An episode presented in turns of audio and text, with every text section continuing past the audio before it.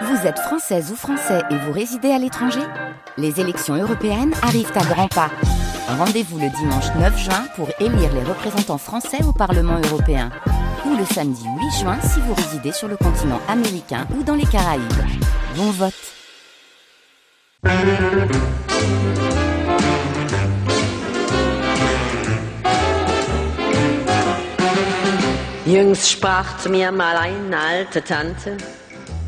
du Mädel, höre mal vernünftig zu. Ich rate dir im Guten als Verwandte, lass bloß die Männer jederzeit in Ruhe. Quand sa fille la voit revenir en Allemagne après plusieurs années d'absence, je crois que ça, elle dira plus tard, j'ai vu arriver la reine, non, j'ai vu arriver le roi et la reine, en parlant de Marlène.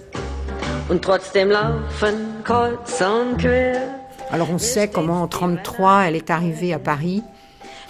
Et alors elle avait organisé sa venue, hein, parce que ça c'est vraiment euh, l'utilisation de, des médias. Alors on avait fait courir le bruit que le préfet de police, euh, bon, qui était évidemment d'extrême droite, allait la faire euh, arrêter parce qu'elle portait un pantalon. Mais bon, ça, évidemment, ça ne s'est pas passé. Il ne l'aurait pas fait arrêter, il n'aurait pas commis cette erreur politique, si je puis dire. Mais euh, c'est Werner Zudendorf qui disait à ce propos, on aurait dit un agent de la mafia je trouvais que c'était tout à fait bien vu. Elle avait ses petites lunettes noires, euh, bon, euh, son béret, son costume d'homme, sa cravate. Enfin, c'était un peu sinistre. Hein.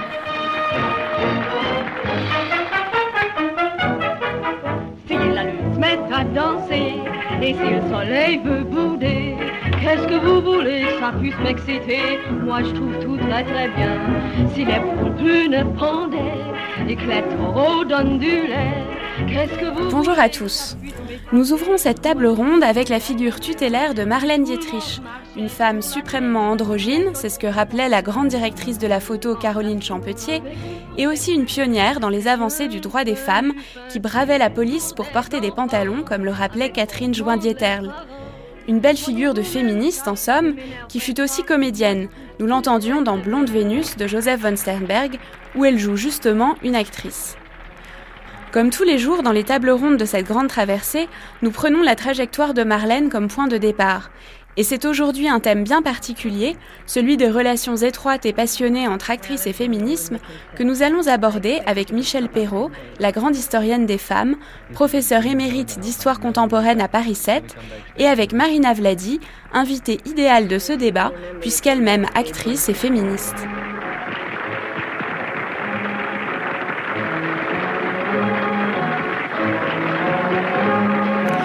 Alors Michel Perrault, dans votre livre intitulé Mon histoire des femmes, et qui est paru en point seuil, tiré d'une émission d'ailleurs, euh, d'une série d'émissions pour France Culture, vous citez la comtesse de Ségur, puisqu'il faut revenir au classique, et le destin tragique de l'un de ses personnages, qui est ainsi résumé.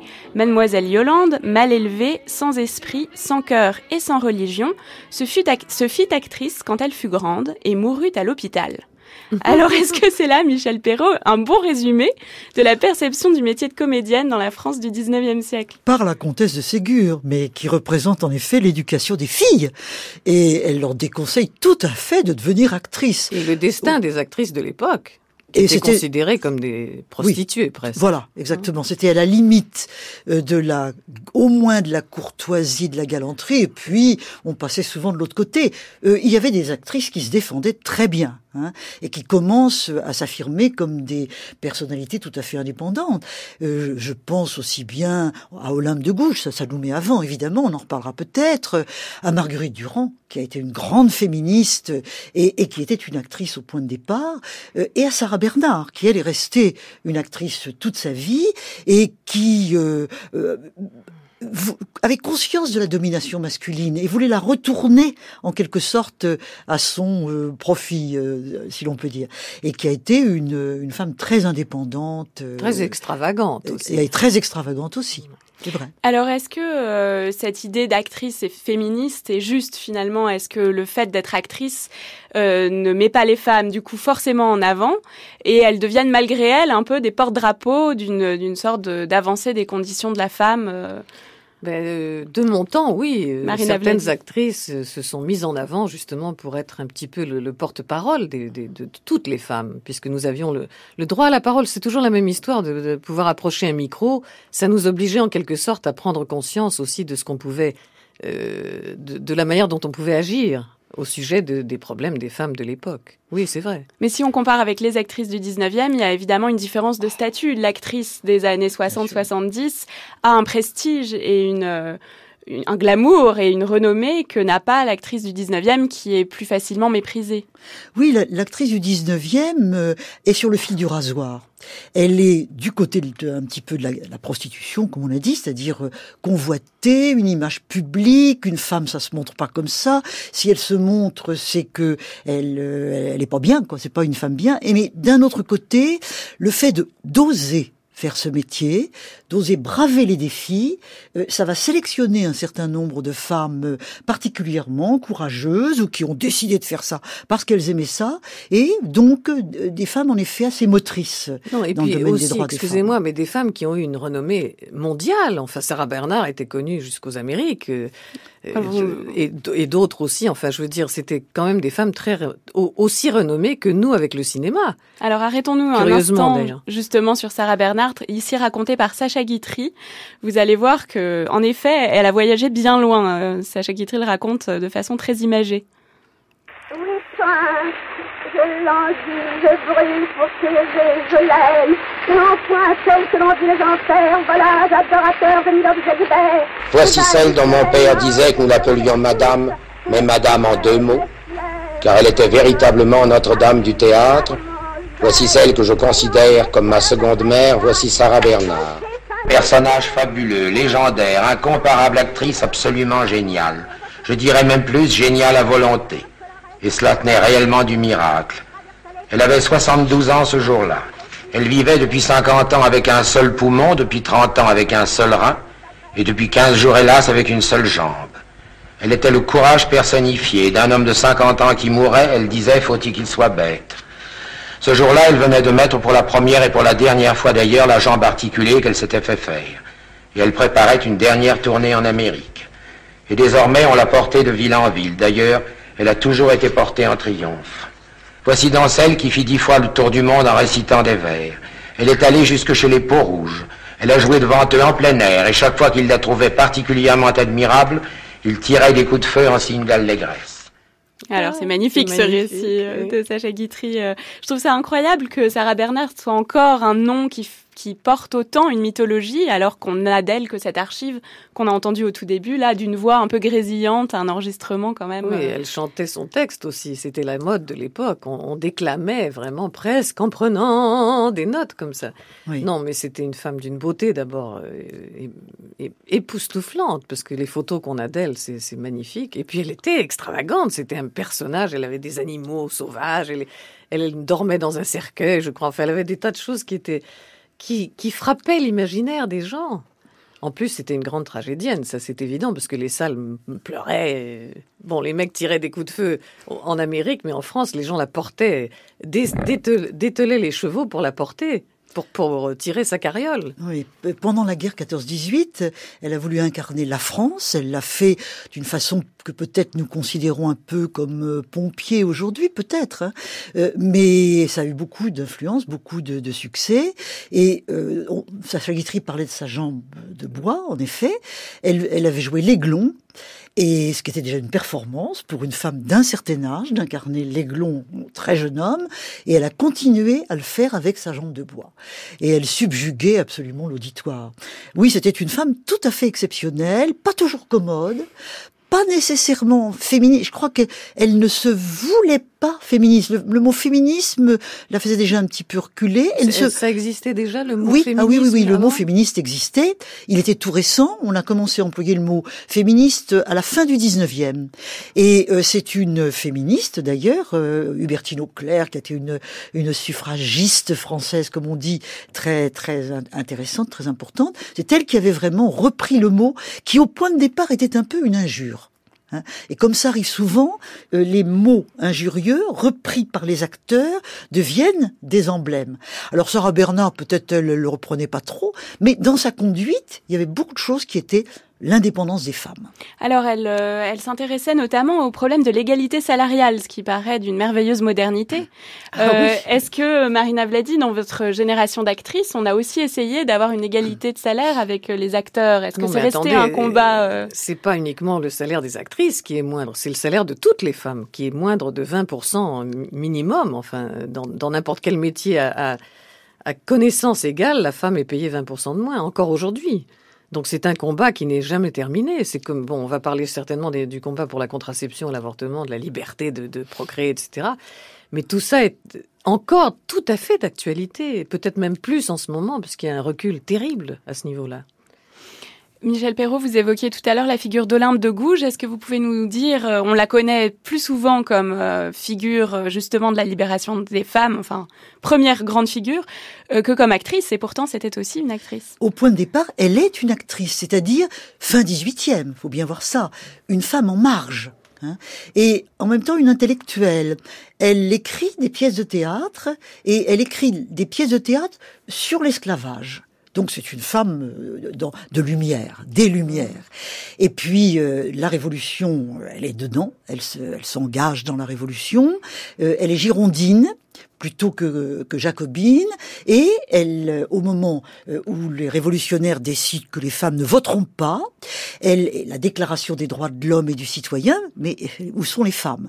Elle, elle, écrit un texte qui s'appelle Déclaration des droits de la femme et de la citoyenne en 1791. C'est un texte superbe en 17 articles euh, qui dit à peu près toutes les revendications des femmes, notamment une femme peut bien monter à l'échafaud, elle peut bien monter aussi à la tribune. Ce qui voulait dire la tribune, euh, la Chambre des députés, l'Assemblée nationale et euh, la prise de parole. Elle a été arrêtée, pas pour ça.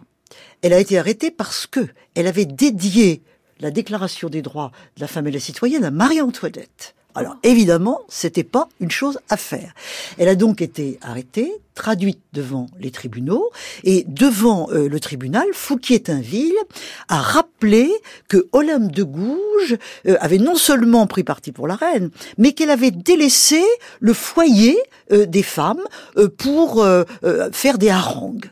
Donc elle avait tout à fait, euh, elle n'avait pas été fidèle au rôle des femmes. Elle a été guillotinée en 1793 et aujourd'hui, il y a dans la rue Servandoni, qui est une petite rue qui relie la place Saint-Sulpice euh, au Sénat, en quelque sorte, à la rue de Vaugirard, il y a une plaque qui rappelle qu'Olympe de Gouges était là en 1793 et a écrit probablement là la Déclaration des droits de la femme et de la citoyenne. Et ce qui est merveilleux, c'est qu'à peu près de l'autre côté de la rue, il y a une plaque à Condorcet mmh. qui était un homme féministe, tout à fait, ah et qui avait écrit un livre à peu près à la même époque, à un an près, euh, de l'admission des femmes au droit de cité.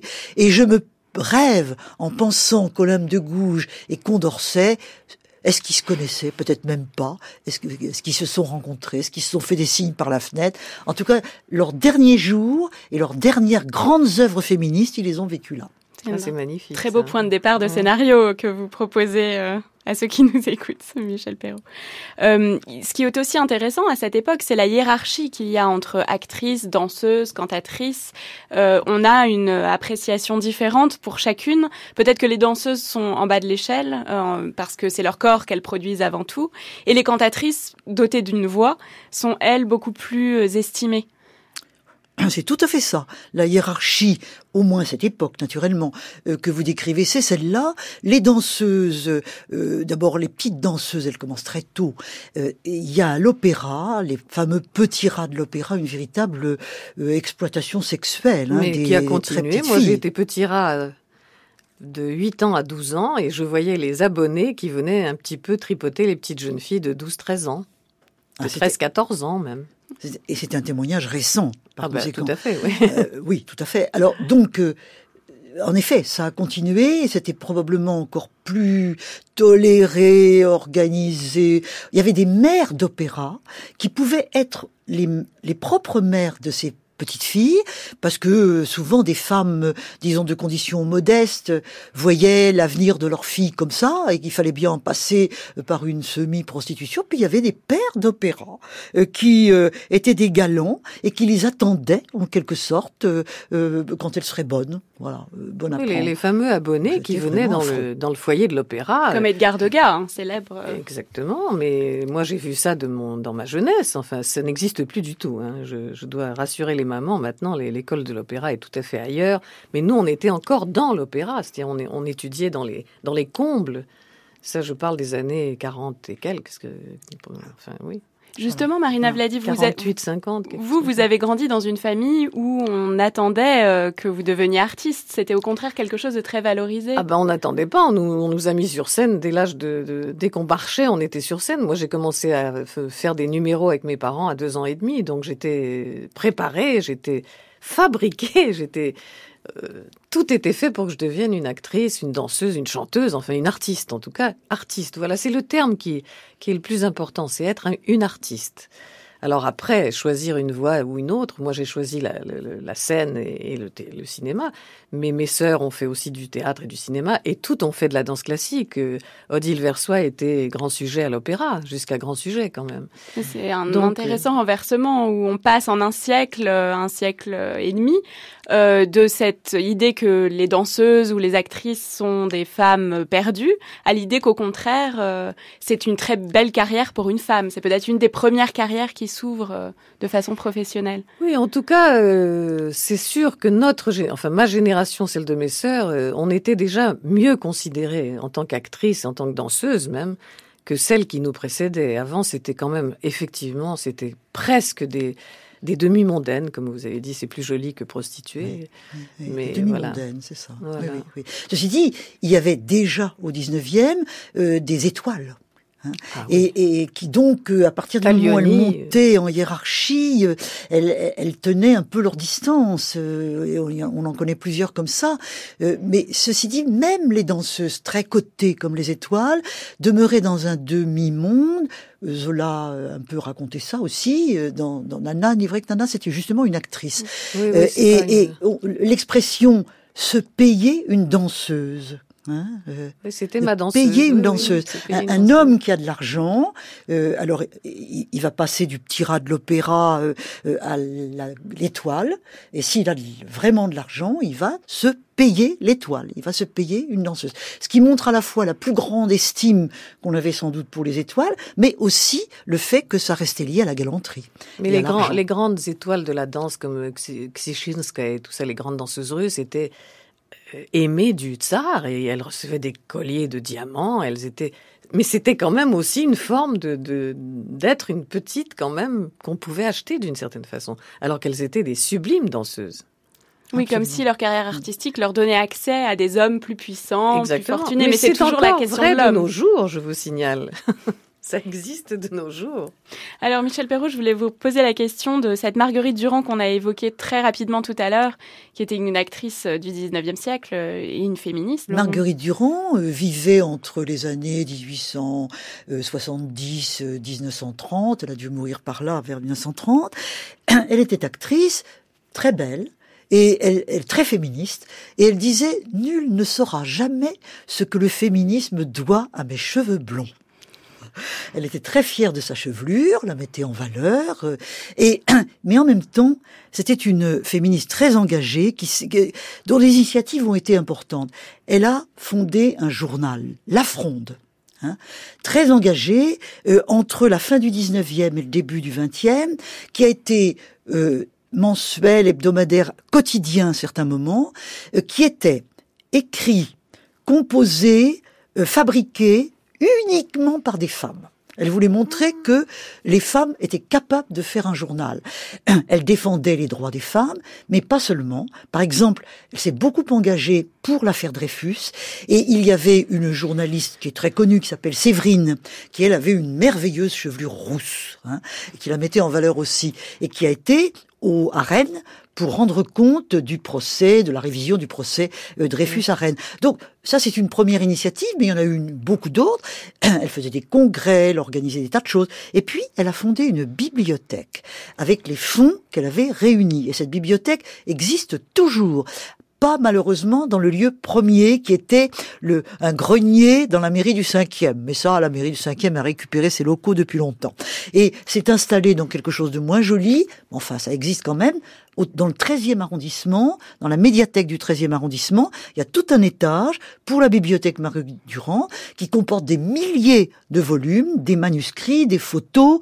Il y a eu il y a pas longtemps une exposition euh, à, la, au, à la BHVP Bibliothèque historique de la ville de Paris sur toutes les photos euh, de, du fond Marguerite Durand et c'est vraiment tout à fait important. Une mémoire une mémoire. Est-ce qu'elle a connu Colette Elle, elle se rencontraient, enfin, elles étaient copines. Très bien. Très bien. Ça, c'est intéressant aussi, Colette, parce qu'elle a écrit des choses magnifiques. Colette, euh, qui a été euh, aussi une femme qui revendiquait d'être une séductrice, d'être euh, une...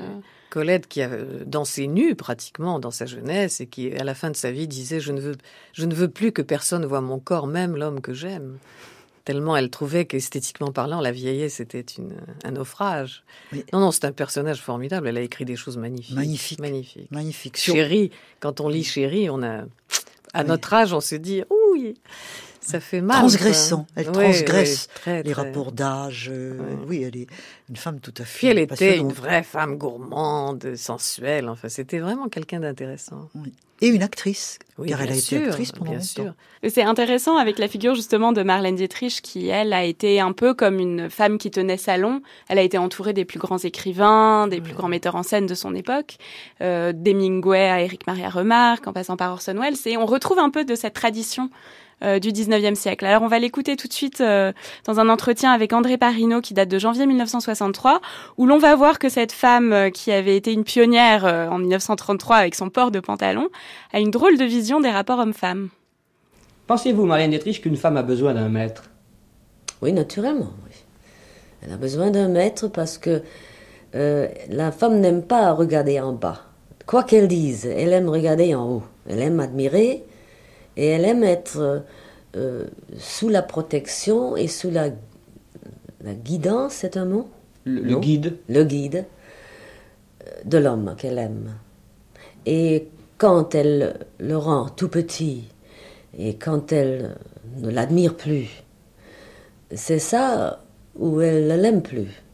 Et puis elle regarde autour d'elle et elle dit Mais qu'est-ce qui est donc devenu de mon amour? Et c'est elle qui l'a cassé parce qu'elle a rendu l'homme tout petit et euh, elle doit savoir mieux qu'elle n'aime pas regarder en bas, si elle est une vraie femme. Oui, vous avez même écrit dans votre livre qu'une femme devait faire attention au désir de l'homme qu'elle aime, jusqu'à calculer euh, comment elle doit lui installer son repas devant la télévision et s'il n'a pas envie de parler, de ne pas lui parler. Ça va donc assez loin. Non, je crois que c'est un respect normal. C'est un respect normal qu'on donne aux amis et qu'on doit euh, être avec son mari comme on serait avec un ami qu'on aime beaucoup, qui quand il vient dans la maison et il veut regarder la télévision, on ne dit pas non. On, on essaie qu'il aime venir et on essaie qu'il soit chez lui et on fait tout. Et alors l'homme qui travaille pour la femme, qui lui paye le loyer, les robes, les chapeaux, tout, tout, tout, tout, tout, il a encore beaucoup plus le droit de faire ce qu'il veut à la maison.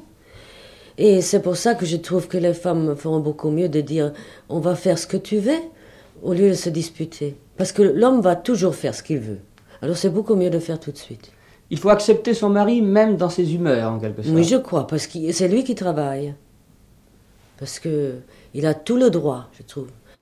Alors, Marina dit une réaction ah, à chaud. C'est presque ce que disait ma grand-mère. Euh, la femme regarde l'homme et l'homme regarde Dieu. C'est-à-dire qu'on a vraiment une hiérarchie. c'est ça. Oui, oui, vers le haut. Mm. Non, mais ça, c'est rigolo parce qu'en fait, elle, elle a été un vrai Jules dans sa vie. Elle, a été elle a été virile complètement, on peut le dire. Et dans son travail, et dans sa manière de commander sa, sa tribu de peut-être d'hommes et de copains et tout ça. Non, non, c'est très, c'est c'est drôle d'ailleurs que dans ces, ce genre d'interview, on, entend souvent des gens dire le contraire de ce qu'ils ont vécu. Oui, oui, oui, absolument, hein tout à fait. Là, il y a un effet de discours. On lui tend un certain nombre de questions. et le repas qu'on doit mettre devant la télévision, ça c'est hallucinant. Oui, oui, elle, elle, répond le discours le plus commun et le plus traditionnel sur les femmes, comme si elle voulait se faire pardonner, je ne sais pas, hein, euh, d'être elle-même une femme très indépendante. Cela dit, elle faisait la cuisine, elle faisait son fameux, ah bah fameux bœuf mironton, je sais pas quoi. Euh, c'était, elle aimait recevoir, elle aimait nourrir son homme. Moi aussi, d'ailleurs, j'ai toujours aimé nourrir ma famille, mes enfants. Ça, c'est le côté maternel justement. Mais elle n'a pas été très maternelle d'ailleurs, non plus. Oui, sa fille, euh, Maria Riva, a écrit un C'était un problème. Hein, voilà. Donc, Vous en parlerez peut-être. c'est assez bizarre. Cette interview est très très faussée, quoi, en fait. Michel Perrault, est-ce que dans ce qu'on entend de ce qu'elle dit, justement, ce thème de la vraie femme, à un moment, elle dit si on est une vraie femme. Alors là, on est vraiment dans un discours très caractéristique. Ah, tout à fait. Et il est probable, je ne sais pas, euh, mais vous le savez mieux que moi, puisque vous avez travaillé sur elle, euh, qu'elle avait peut-être un sentiment de transgresser la féminité. Et donc, euh, il faut se rattraper quelque part, montrer qu'on peut aussi être une vraie femme. Et une vraie femme, c'est avoir un homme, un homme en haut, mm. plus haut que vous, un homme qu'on soigne, un homme qu'on attend à la maison, euh, tout ce côté euh, féminin, maternel qu'elle veut aussi. Et je crois que beaucoup de femmes féministes, au fond, euh, ont, ont, souvent voulu un peu les deux, dans, dans, la crainte d'être rejetées vers des féministes abominables, qui usurpent les rôles des hommes, etc. etc. Qui castrent les hommes. Qui castrent les hommes. Donc ce disque, c'est vraiment un texte tout à fait intéressant. Alors il y a une coïncidence amusante qui est que cette archive date de 1963 et c'est aussi l'année d'un de vos films les plus importants, Marina Vladi, Le lit conjugal de Marco Ferreri, qui quand même nous amène aussi sur cette problématique puisque votre personnage est une femme, ah on peut dire, qui, qui étouffe voilà, son mari. Vraiment castratrice. C'est d'ailleurs le titre italien qui est Ape Regina, c'est la reine des abeilles. Elle, profite de son homme jusqu'à jusqu'à la a plus soif jusqu'à ce qu'il en meure finalement parce qu'elle veut avoir un enfant. Bon, c'est le thème du film, il y a, il y a beaucoup d'autres thèmes. Hein. C'est un, film très anticlérical qui est très amusant encore, encore maintenant d'ailleurs. Non, non, oui, c'est un personnage formidablement. Euh, mais c'est pas une féministe. Hein. Non, justement, c'est pas du tout une féministe. On peut se poser la question. Elle prend le pouvoir, même dans la dans l'affaire de son mari. Elle, elle commence à, à s'occuper de tout. Elle, elle prend effectivement le pouvoir. C'est la reine des abeilles. On peut se poser la question à ce moment-là de, de l'histoire des mœurs, euh, de ce que ressent Marco Ferreri qui fait ce film, qui c'est peut-être un homme qui se sent euh, menacé par ces figures de femmes euh, un peu Marco Ferreri n'a jamais nié être misogyne. Hein. Mm. C'est quand même un, homme qui a toujours montré les femmes sous un drôle d'aspect. Et là, c'était le summum, puisque c'était son premier film italien. Vous savez, il avait fait deux petits films en Espagne et qui était terrible d'ailleurs. El Pisito et El Cochecito, qu'il faut voir absolument, c'est à mourir de rire. Mais ça, c'était vraiment son premier film, et il a mis son, tout son anticléricalisme et toute sa misogynie d'une certaine façon. Sauf que là, il s'est un petit peu foutu dedans parce que le personnage finalement est très sympathique en même temps. Et le pauvre homme, euh, il fait pitié à la fin de ce film où il est mourant dans le fond de l'appartement, où elle l'a relégué littéralement, elle n'en a plus besoin. Donc oui, c'est un film, c'est très dur, oui, effectivement. Michel Perrault. Dans ces années-là, et Marina Vladi est beaucoup mieux placée que n'importe qui pour en parler, mais d'après les historiens du cinéma, je pense à un bouquin euh, de Geneviève Cellier et Noël Burch qui s'appelle euh, La drôle de guerre des sexes du cinéma français, 1930-1960, quelque chose comme ça. Et, et, il montre dans ce livre euh, que la misogynie est encore très très forte à la libération, on aurait pu s'attendre euh, à une, libération du cinéma, bah c'est pas le cas. C'est comme si on voulait, au contraire, représenter des hommes très virils et des femmes traditionnelles, hein, sauf quelques-uns, bien entendu. Ah, ça va changer après.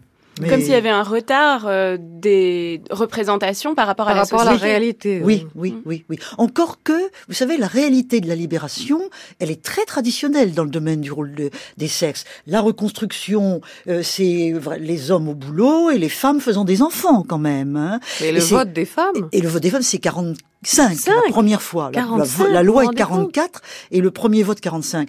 Simone de Beauvoir écrit Le deuxième sexe en 49, 1949. D'ailleurs, elle aussi, on peut parler de son double double. Double vie en fait parce qu'elle était une féministe que tout le monde sait totalement. De Beauvoir totalement.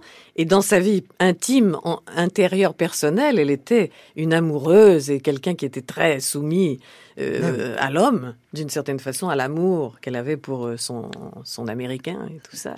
Oui, Algreen. Ah oui, Les lettres de Simone de Beauvoir à Algreen sont presque des lettres de midinette. Mais totalement, hein totalement. Oui, oui. C'est d'ailleurs merveilleux et charmant. Oui. Moi, je trouve ça très bien. Encore un point commun avec Marlène. Mais du coup, c'est ça. Elle rentre dans un discours et une attitude traditionnelle, et alors qu'au même moment, elle, écrit le plus grand texte, un des plus grands textes qui soit, sur l'émancipation des femmes. On ne naît pas femme, on le devient. On le devient. Magnifique livre. Alors, euh, pour préparer cette émission, je cherchais donc des archives euh, comme, voilà, vous en avez déjà entendu quelques-unes. J'ai cherché désespérément une archive sur le manifeste des 343, ah. qui date de 1971. Marina Vladi, vous allez nous en parler puisque vous étiez signataire. Absolument, mais j'étais bien avant ça. Nous avions des groupes de, recherche avec ma sœur Olga de Poliakov et, des amis comme Christiane Rochefort et tout ça. On avait déjà fait des livres blancs, on avait des réunions à propos de la liberté de l'avortement et de la contraception avant tout. Enfin, moi surtout, j'étais vraiment pour la contraception et l'avortement en dernière limite pour éviter justement que les femmes ne se mutilent et ne meurent dans leur cuisine, comme c'était le, cas malheureusement énormément. Euh, des archives de cette période-là, en fait, de, la signature des 343, et je n'en connais pas. Et il semble que la radio de l'époque ait complètement ignoré euh, la question. Alors, euh, sauf voilà erreur de notre part, en tout cas, on n'a pas trouvé de documents sonores pour dire. Je crois que c'est uniquement Charlie Hebdo qui a lancé les 344 salopes, enfin les oui, le nom, le surnom salopes, salope. l'observateur. C'était qui, qui ont fait qu'on en a parlé et que tout d'un coup tout le monde a su qu'on avait fait ça. Hmm. tout de suite. Quel est votre regard, Michel Perrault, sur ce, moment de l'histoire du féminisme où beaucoup d'actrices, justement, se sont impliquées? Très important. C'est essentiel parce que euh, le, droit à la contraception et à l'avortement, euh, c'est l'habeas corpus des femmes. Mon corps est à moi. Exact. Hein. Et, donc, je pense que c'est une, une, des dates majeures de l'histoire des femmes, mais de toute l'histoire des femmes. Parce que euh, s'il y a bien quelque chose de nouveau, c'est ça. Jusque-là, elles n'avaient pas euh, ce pouvoir euh, sur leur corps et ce pouvoir de dire non, qui change tout dans les relations avec les partenaires masculins et dans la relation à l'amour et aussi dans la relation à l'enfant. Pour avoir un enfant désiré, ce qui est notre rêve aujourd'hui et même d'une certaine grande manière une réalité, il faut pouvoir euh, choisir. Hein, choisir. Et c'est aussi, aussi une possibilité d'avoir une carrière, de faire autre chose que d'être une, mère, une mère qui, pond des enfants euh, à, longueur d'année. Parce qu'il ne faut pas oublier que comme on disait. il y a eu le cas de cette femme qui a eu neuf enfants et qui a tué son mari et qui n'en pouvait plus. Euh, vous vous souvenez, c'est un procès terrible. Hmm. Non, ce que je voulais dire, c'est qu'il n'y avait pas seulement des actrices, il y avait aussi beaucoup, beaucoup d'intellectuels et de femmes. Et il y avait aussi des médecins, il y avait aussi des hommes qui ont signé. Bien sûr, c'est important, mais peut-être... Il y a eu aussi le oui, non, l'intervention. Peut-être que la présence des actrices a aidé à bien mettre en lumière. Bah, c'est-à-dire que notre nom étant très connu, surtout, euh, bon, moi à l'époque j'étais quand même très connu aussi, et c'est vrai que les gens qui ont signé à ce moment-là, ça donnait un éclairage sur cette ce problème, ce qui a permis à tout le monde après de s'exprimer, bien sûr. Oui, ce qu'il faut dire, c'est qu'au moment où il y avait ce formidable manifeste avec vous, Delphine Seyrig, effectivement, des, les actrices Marie-France Pizia du Catherine aussi, hein, tout à fait, et, d'autres, hein, bien sûr. Euh, dans les universités, par exemple, euh, moi où j'étais au même moment, on signait des pétitions en, euh, pour appuyer ça, pour dire, et ça, alors, il y avait des centaines de noms. Hein. autrement dit, c'est devenu un mouvement collectif euh, euh, avec les euh, Dieu heureusement que les femmes connues à ce moment-là ont mis leur nom dans la balance, c'est très important. Oui, c'est-à-dire que dans les 343, il y a aussi des, universitaires, il y a aussi des médecins. Enfin, il n'y a, pas que des actrices, hein, attention. Mais c'est vrai qu'il y avait un petit lot d'actrices connues et qui étaient courageuses, faut le dire, parce que c'était quand même, on allait contre la loi complètement. Ah oui, bien sûr. Et la loi a fini par arriver. Euh, la loi, Simone Veil. Et loi la Simone loi Simone Veil, euh, qui s'est bien battue. Euh, et qui a été insultée, la pauvre. Et qui a été insultée. D'une façon invraisemblable. Enfin, quand on entend les mots et ce qu'elle a subi, c'est terrible. Quand elle le raconte elle-même, c'est impressionnant. Et elle dit qu'à ce moment-là, elle est devenue féministe. Elle le dit. Elle ne l'était pas. Et elle ne l'était pas. absolument. Absolument extraordinaire. Alors écoutons tout de suite un entretien avec le cinéaste roumain Christian Mungiu à propos de son film Quatre mois, trois semaines et deux jours, un film qui parle précisément de l'avortement à l'époque de Ceausescu. C'était dans l'émission Et pourtant elle tourne de Jean-Marc Four en 2007. Je pensais que ça avait du sens de parler de l'avortement à cette époque. Parce que les gens voyaient ça comme une bagarre avec le régime. Le régime leur prenait une liberté très intime. Ils décidaient pour eux s'ils allaient avoir des enfants ou pas. Donc c'était un acte de résistance, de lutte contre le régime que de décider d'avorter dans n'importe quelle condition. Et du coup, ça a occulté toute interrogation morale sur l'avortement. C'est un des pires effets de la propagande sur les individus. Comme ils se battaient pour leur liberté individuelle de cette manière, ils n'ont jamais analysé quel était le véritable problème de l'avortement. Est-ce qu'on a le droit ou pas d'interrompre une vie Quand ces jeunes femmes sont dans un foyer, on contrôle si elles ont eu leurs règles, c'est ça? Mm-hmm. Oui, ça arrivait très souvent, c'était un système organisé. Ils allaient dans des usines avec des docteurs et ils contrôlaient des centaines de femmes qui travaillaient dans cette usine. C'était une obligation. C'est une invasion terrible dans leur vie privée. Marina Vladi, vous avez à un moment de votre vie vécu en URSS. Oui, 12 ans. Quel était le, pour vous le contraste ou les rapprochements à faire entre le statut des femmes en France et le statut des femmes là-bas? C'est très très, c'est un très gros, très vaste sujet. Mais par exemple, par rapport à l'avortement ou à la contraception, il n'y avait pas de contraception. Et les femmes se faisaient avorter à répétition. C'est-à-dire que en Union soviétique, euh, c'était autorisé. Et c'était la forme de contraception, c'était l'avortement. Ce qui fait que les filles se zigouillaient quand même. À un moment donné, elles étaient abîmées, quoi. Et souvent, elles ne pouvaient plus avoir d'enfants, ce qui est la tragédie totale. Parce qu'en fait, on peut ne pas vouloir un enfant à une période et avoir très envie d'avoir un enfant à 30 ans ou 40 ans. Voilà, ça c'est un des grands, une des grandes différences de l'époque. Hein. Je parle des années 67 à 80. Moi, j'ai vécu là-bas de 67 à 80. Donc c'était en plein Brejnev, euh, sous Brejnev. Et il n'y avait pas, la contraception n'existait pratiquement pas, sauf quelques euh, actrices justement qui pouvaient un petit peu voyager, euh, qui s'achetaient des trucs. Mais enfin, moi je rapportais des médicaments aussi.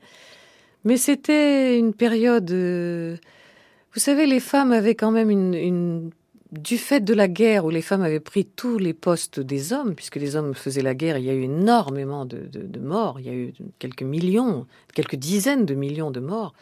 D'abord à cause du stalinisme et après pendant la guerre. Euh, les femmes ont pris des postes d'hommes. Euh, par exemple, tous les médecins étaient pratiquement des femmes. Donc ça aussi quelquefois été euh, une des raisons pour lesquelles ça a diminué au niveau des salaires et tout ça, parce que c'était que des femmes. Il y, a, des tas de thèmes, mais c'est très compliqué. Il faudrait en parler euh, longuement. Michel Perrault, vous qui avez écrit l'histoire des femmes en Occident, quelle fracture Est-Ouest euh, est-ce qu'on constate au fil du XXe siècle? Est-ce qu'elle est frappante sur la question des femmes ou, ou pas tant que ça finalement? Oh, si, elle est, elle est quand même très frappante. De toute façon, la société soviétique hérite de la société russe. Or, cette société russe était tout de même euh, euh, très en retard sur le plan social, avec une énorme paysannerie qui n'avait pas évolué. Donc, euh, tout ça pèse très très lourd. Et, et, donc, oui, il y a une coupure est-ouest qui tient d'abord à la modernité. quoi. L'évolution économique a quand même été beaucoup plus importante. Et l'évolution économique est souvent aussi favorable aux libertés. Hein. C'est la, la, démocratie, ça va aussi avec un certain niveau économique c'est tout à fait important. Même Marx le, le reconnaissait tout à fait. Et puis alors ensuite, il y a les facteurs politiques. Et le communisme, le communisme soviétique en tout cas, n'a pas été spécialement féministe. Hein. Oui, mais ce qu'on peut dire quand même aussi, c'est que ces femmes étaient très cultivées, même dans la, population qui au départ était analphabète. Ça a été très combattu, l'analphabétisation. Enfin, il y a eu une alphabétisation euh, énorme. Et quand même, c'est un pays, j'en parle euh, comme ça, mais c'est un pays où j'ai vu des gens lire des livres sous les becs de gaz parce qu'il n'y avait pas de lumière chez eux ou un truc comme ça. Donc il y avait un, un goût pour la culture qui était quand même très, très étonnant.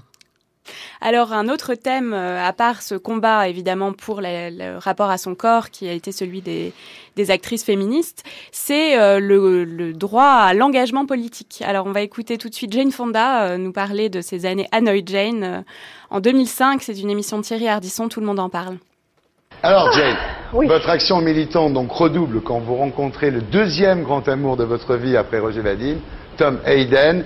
Et là, vous, vous partez au Vietnam, vous partez à Hanoï, et vous faites une faute. Oui. Vous vous faites photographier à côté d'une batterie antiaérienne nord-vietnamienne et vous donnez l'impression, quand on voit la photo, de tirer sur des avions américains. Oui, ce qui n'était pas le cas. Et je ne regrette pas le voyage, je regrette cette photo.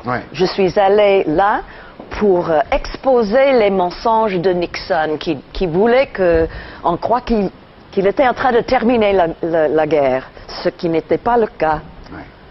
Et quand ils vous prennent cette photo, vous leur dites ne la publiez pas, ne la publiez pas. Oui, trois vous, sentez, vous sentez tout de suite. Dit, voilà, oui, mon de Dieu, qu'est-ce que je faisais Voilà. Oh et ils l'ont publié et ça vous a fait beaucoup de tort. Et vous dites que c'est une erreur qui pèse encore lourd sur votre conscience aujourd'hui. Oui. c'est l'époque où on vous appelle Jane Pro Hanoi. Oui. Et, c'est un scandale aux USA. Vous avez, vous avez beaucoup de gens contre vous à ce moment-là en Amérique, non? Des gens d'extrême droite. Oui. Oui. Encore aujourd'hui. Oui ils ont créé une mythe de Hanoi Jane qui n'a rien à voir avec moi. Mais ça leur sert hmm. pour euh, porter leur euh, idéologie d'extrême droite. Oui. Absolument, elle a raison.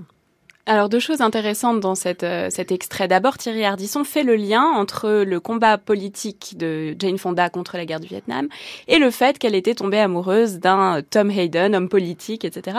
Est-ce que ça, c'est quelque chose qu'on retrouve toujours, cette idée que les femmes s'engagent politiquement par amour plus que par... Euh, euh, désir personnel? Est-ce que c'est quelque chose qui est dans le discours ambiant assez présent? Tout est possible, mais moi, mes premières manifestations, c'était en Italie. J'avais 14 ans et je, manifestais pour les Rosenberg à l'époque. Vous vous souvenez, il y a d'immenses manifestations. Et j'ai commencé, j'étais engagée politiquement dès mon enfance, puisque mon père était de gauche et que c'était pour moi un, de toute façon, le Vietnam, j'étais engagé, l'Algérie, j'étais engagé, et, le féminisme, j'étais engagé. Donc, j'avais pas besoin d'un homme pour ça. Mais personne n'a jamais essayé de vous de ramener votre engagement à euh, un couple, une histoire bah, de. C'est-à-dire que quand j'ai été en couple avec Léon Schwarzenberg, on il s'est trouvé qu'on était dans toutes les manifestations de notre vie, côte à côte. On s'était pas rencontrés avant, mais on s'est rencontrés pendant. Donc, on s'est rencontrés à un moment donné où on a continué à manifester, mais ensemble. Michel Perrault. Oui, mais euh, absolument. Et, Marina Vladé est un magnifique exemple, et on pourrait en trouver d'autres.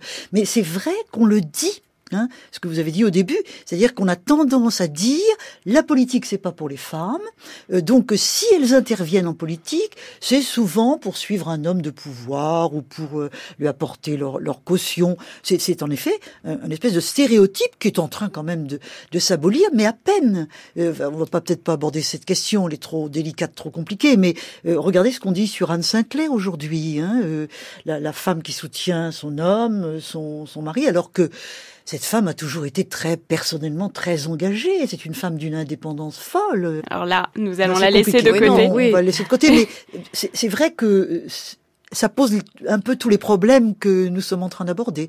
En tout cas, pour revenir au discours, euh, oui, on l'a dit beaucoup. Et donc, il ne faut pas s'étonner qu'on le dise encore aujourd'hui. Et par ailleurs, euh, Jane Fonda explique qu'elle est, euh, parce qu'elle a eu notamment, euh, il y a eu cette photo qui est restée un symbole pour les Américains, elle est une sorte d'épouvantail. Alors, cette idée d'une figure féministe épouvantail, ça aussi me paraît assez parlante. Parce que d'abord, les actrices qui ont un engagement politique ne sont pas nombreuses. Et peut-être aux États-Unis, c'est à peu près la seule de cette génération qu'on peut trouver avec ce niveau de d'engagement et ensuite parce que on voit la haine que ça a suscité qui dure encore aujourd'hui. Je trouve ça assez révélateur. Ben, malheureusement, quand on prend des positions publiques, on est forcément attaqué par les gens de l'extrême droite et des gens qui qui sont pas d'accord du tout avec vous. Mais ça, c'est un risque qu'on a que tous les militants prennent. Mais est-ce que les, les actrices avec le fait euh, supplémentaire que quand c'est une femme, on va l'attaquer sur ses sa féminité. Ah, bien sûr. Ça, évidemment. Hein. Euh, pour un homme, on n'ira pas ça. Un homme qui s'engage politiquement, ça fait partie de la norme. Donc, on va davantage l'attaquer sur ses idées, alors que pour une femme, on va essayer de la décribiliser en disant euh, euh, bon, elle, elle, est jolie, mais euh, au fond, elle, elle, est en train de se prostituer en politique. Aujourd'hui, beaucoup moins quand même. Hein, beaucoup, tout de même, les femmes ont conquis euh, ça aussi, mais ça s'est beaucoup dit. Écoutez, excusez-moi, il y a un exemple formidable, c'est Emmanuel Béard qui était avec nous à Saint-Bernard. Pour les sans-papiers Pour les sans-papiers, oui, bien sûr, pour le combat pour les sans-papiers. Et elle a été, mais traînée dans la boue, alors qu'elle était là par hasard en plus. Elle est venue vraiment pour apporter du lait aux enfants, puisqu'il y avait 100 enfants dans l'église. Et comme c'était une amie à nous, elle est restée avec nous pendant les derniers jours et c'est elle qui a pris vraiment le coup sur la tête, parce qu'elle était la seule très très connue dans cette bande de gens, et on l'a littéralement, mais insultée. Donc, euh, parce que c'était Emmanuel Béard, parce que c'était une jolie femme et une très, très grande actrice. Euh, justement, euh, la question qui se pose aujourd'hui, peut-être, c'est celle des actrices en 2011 et de leur engagement. Quels sont les combats qui restent à mener Peut-être question que je pose à toutes les deux.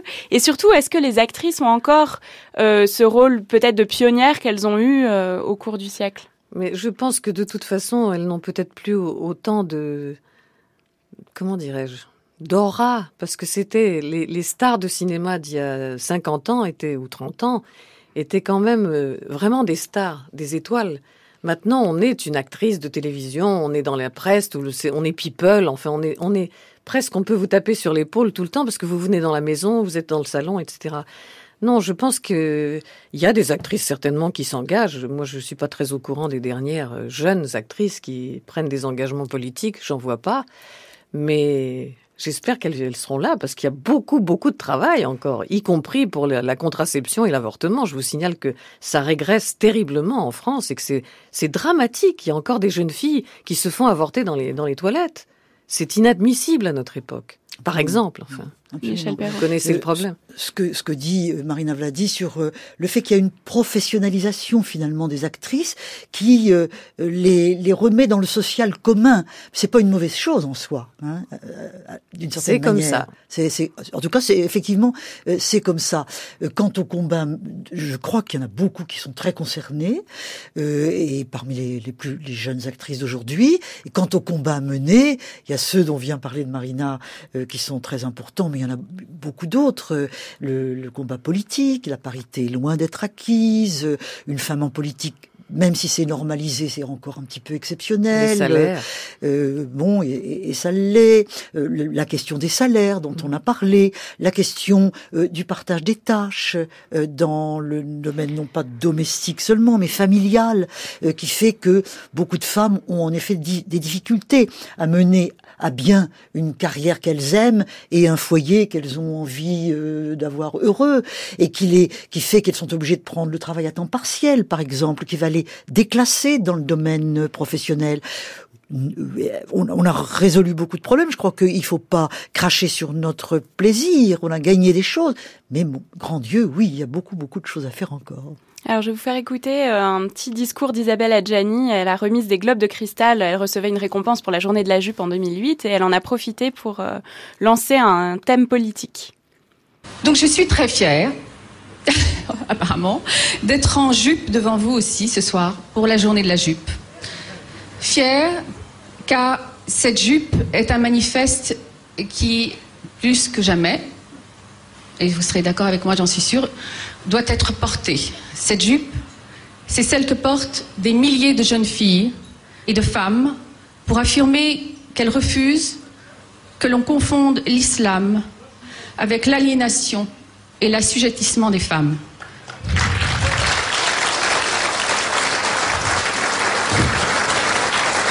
Merci.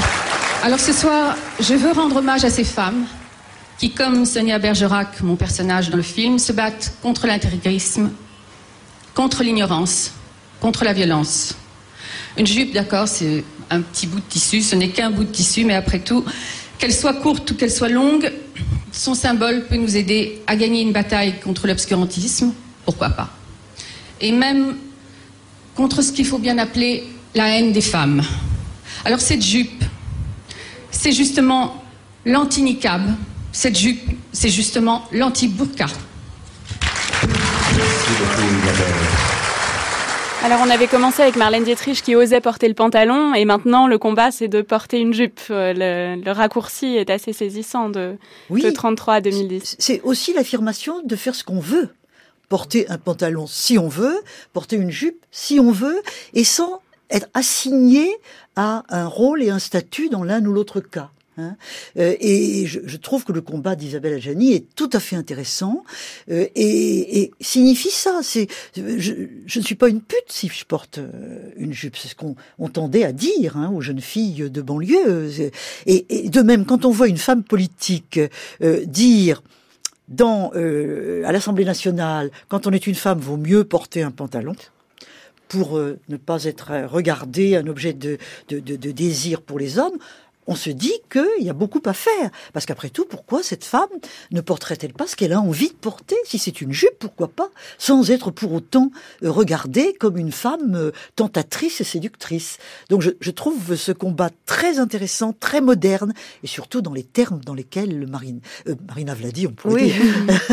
Marina Vladi aussi. non mais Isabelle est très, très émue, et on sent qu'elle est très émue en disant ça, et puis elle parle aussi des femmes qu'on oblige à se, à se voiler complètement, à porter la ou enfin être complètement un objet qu'on n'a même pas le droit de, dont on n'a même pas le droit de regarder le visage, ce qui est épouvantable, enfin. Parce qu'un être humain, c'est quand même un visage avant tout. Oui. C'est non, non, elle est, elle est formidable.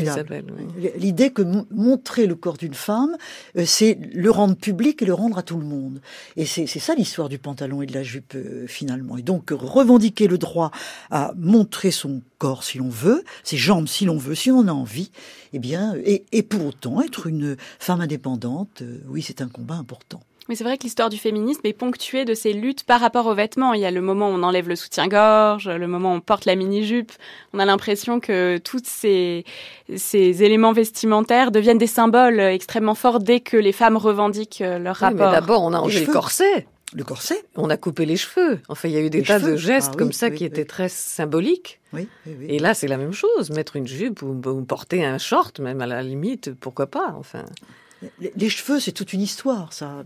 Les cheveux en chignon, les femmes qui les, coupent euh, un petit peu avant 14 et puis dans les années 20, qu'on accuse d'être des garçons, les garçons très courts, hein, pour affirmer leur autonomie. Euh, euh, oui, il y a une grande histoire des cheveux parce que les cheveux, c'est le symbole du corps des femmes, de leur séduction, de leur beauté. Non, et puis toutes les insultes sur le côté, tu, tu as coupé tes cheveux, ça veut dire que tu es une lesbienne. Enfin, le ça, c'était la grande. Euh, Mais ça a été souvent euh, le, grand euh, reproche fait aux féministes d'être forcément de détester les hommes, d'être dans la haine des hommes, de vouloir préférer rêver d'une société uniquement de femmes. De vouloir s'en passer, oui.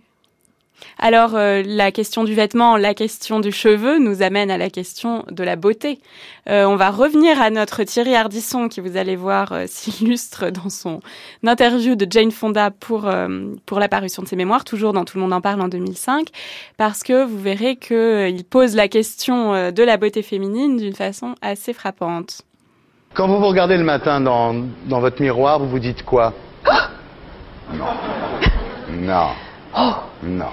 Non, je me dis, bon, alors il y a des rides, mais il faut me, me, me devient ami, ami avec mes rides. Ouais. Oui, je ne veux pas les enlever. Ouais. Il faut donner une image culturelle à des femmes d'un certain âge. Hmm. À Hollywood, toutes les femmes se ressemblent. Ah J'aime pas du tout ça. Avec Brésil. Oui. Oui, je comprends ce que tu... Ah oui, elle est pécure et tout ça. Vous êtes magnifique, hein, vous. oh, ah, merci. Ah non, vraiment, Merci beaucoup, je me sens très bien. vous êtes très belle, vraiment, vous êtes magnifique, vraiment. Ça vient de l'intérieur.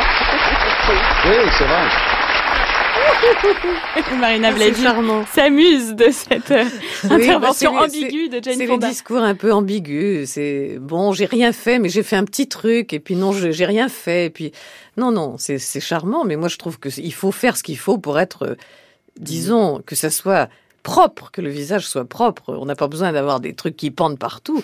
Mais de là à se faire des masques qui ne bougent plus, je trouve ça aberrant aussi. Enfin, non, elle a raison, la mère Fonda. Mais c'est intéressant de voir comment Thierry Ardisson ne peut pas sortir euh, de la question de la beauté. Euh, alors que au départ, on parle des rides au départ, et il faut qu'il termine en disant mais vous êtes magnifique, rassurez-vous. Euh, donc cette obsession de la beauté, c'est aussi quelque chose qu'on constate d'autant plus par rapport aux actrices. Oui, sûrement. Mais la force, c'est les hommes. La beauté, c'est les femmes. Ce, partage est presque aussi long que l'histoire de l'humanité, comme le montrent bien euh, les anthropologues. Parce que euh, les, femmes sont faites pour être là, dans le paysage, désirables et donc belles. Hein. Et, et, par conséquent, s'approprier sa propre beauté pour une femme, être belle pour elle, si ça lui plaît et comme elle l'entend, ça aussi c'est une frontière et un combat. Est-ce que la question de la chirurgie esthétique aujourd'hui euh, peut devenir un enjeu euh, féministe? Ben oui, mais moi je pense que la chirurgie esthétique est très très bonne pour mais même pas pour uniquement les actrices, mais pour une femme qui n'a pas envie que sa peau pende. En plus, ça se fait maintenant très bien. Si on a un bon chirurgien, il faut le faire. Ce qu'il faut pas faire, c'est se défigurer pour avoir l'air d'avoir 18 ans à 60. C'est ridicule. Il faut avoir son âge, ses rides, et puis se faire une sorte de, je sais pas comment on peut appeler ça, un, nettoyage, enfin une, un rafraîchissement. Voilà, on pourrait dire comme ça. Non, faut le faire, bien Benoît sûr. de Gros, grand féministe s'il en fut, revendique avec fierté le, le droit d'avoir fait du lifting en disant, après tout, euh, bien je me sens beaucoup mieux dans ma peau comme ça. Donc je crois que la liberté, là aussi, Peut-être certaines n'ont pas du tout envie de le faire. Euh, ça, ça, non, il y, en a dont on voit très bien qu'elles n'ont rien fait du tout.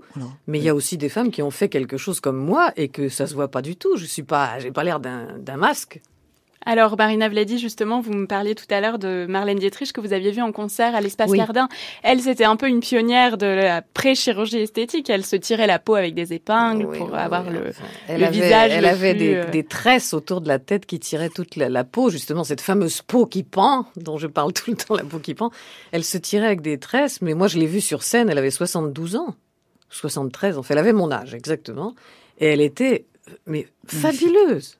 Elle arrivait avec son, elle traînait une sorte de grand boa blanc magnifique, une fourrure énorme, et avec cette, elle avait en plus une une deuxième peau sous sa robe transparente. Elle avait un truc en caoutchouc qui tenait tout son corps d'une façon parfaite parce qu'elle était très mince et très élégante évidemment. Et elle chantait. C'était, c'était consternant, quoi. On était subjugué avec une perruque magnifique, un maquillage parfait. Bon, mais c'était quelqu'un, c'était Marlène Dietrich. Et voilà, quand on arrive et que on rentre sur scène et que les gens font ah, bah, c'est merveilleux, c'est merveilleux, c'est ce qui la faisait vivre, je pense. C'est ce qui nous fait vivre, nous les actrices. Moi, quand je rentre en scène et que je sens que le public me regarde, je suis, je rajeunis du coup, je redeviens une jeune fille. Je vous remercie beaucoup. Euh, nous allons euh, nous quitter sur la musique de Clout, le film de ah grand film d'Alan Pakula avec euh, Jane Fonda. Je rappelle vos derniers livres respectifs, euh, Marina Vladi aux éditions Fayard, Le Fol Enfant, qui faisait suite au vol arrêté, et Michel Perrault, euh, La plus belle histoire des femmes, euh, coécrit avec Françoise Héritier, Sylviane Aginsinski et Nicole Baccaran. Et puis tout ça au seuil, et puis toujours l'histoire des femmes en Occident, en cinq volumes. Et un que j'aime bien, c'est Histoire de chambre. Ah oui. Qui est paru au Seuil l'an dernier, qui a eu le prix Féminin Essai, que j'aime bien. Et qui est une exploration euh, de la de l'histoire par euh, la chambre à coucher et son évolution.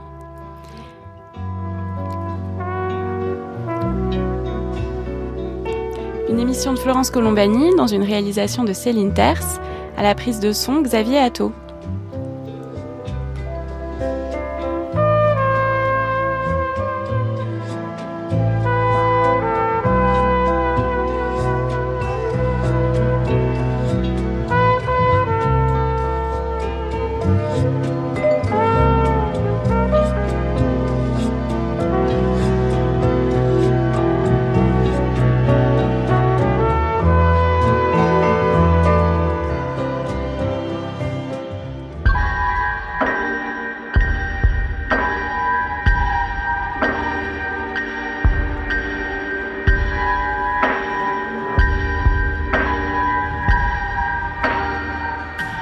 Quelques instants, la grande traversée Marlène Dietrich, la muse rebelle, se poursuit sur France Culture avec le documentaire Marlène Dietrich, metteur en scène d'elle-même.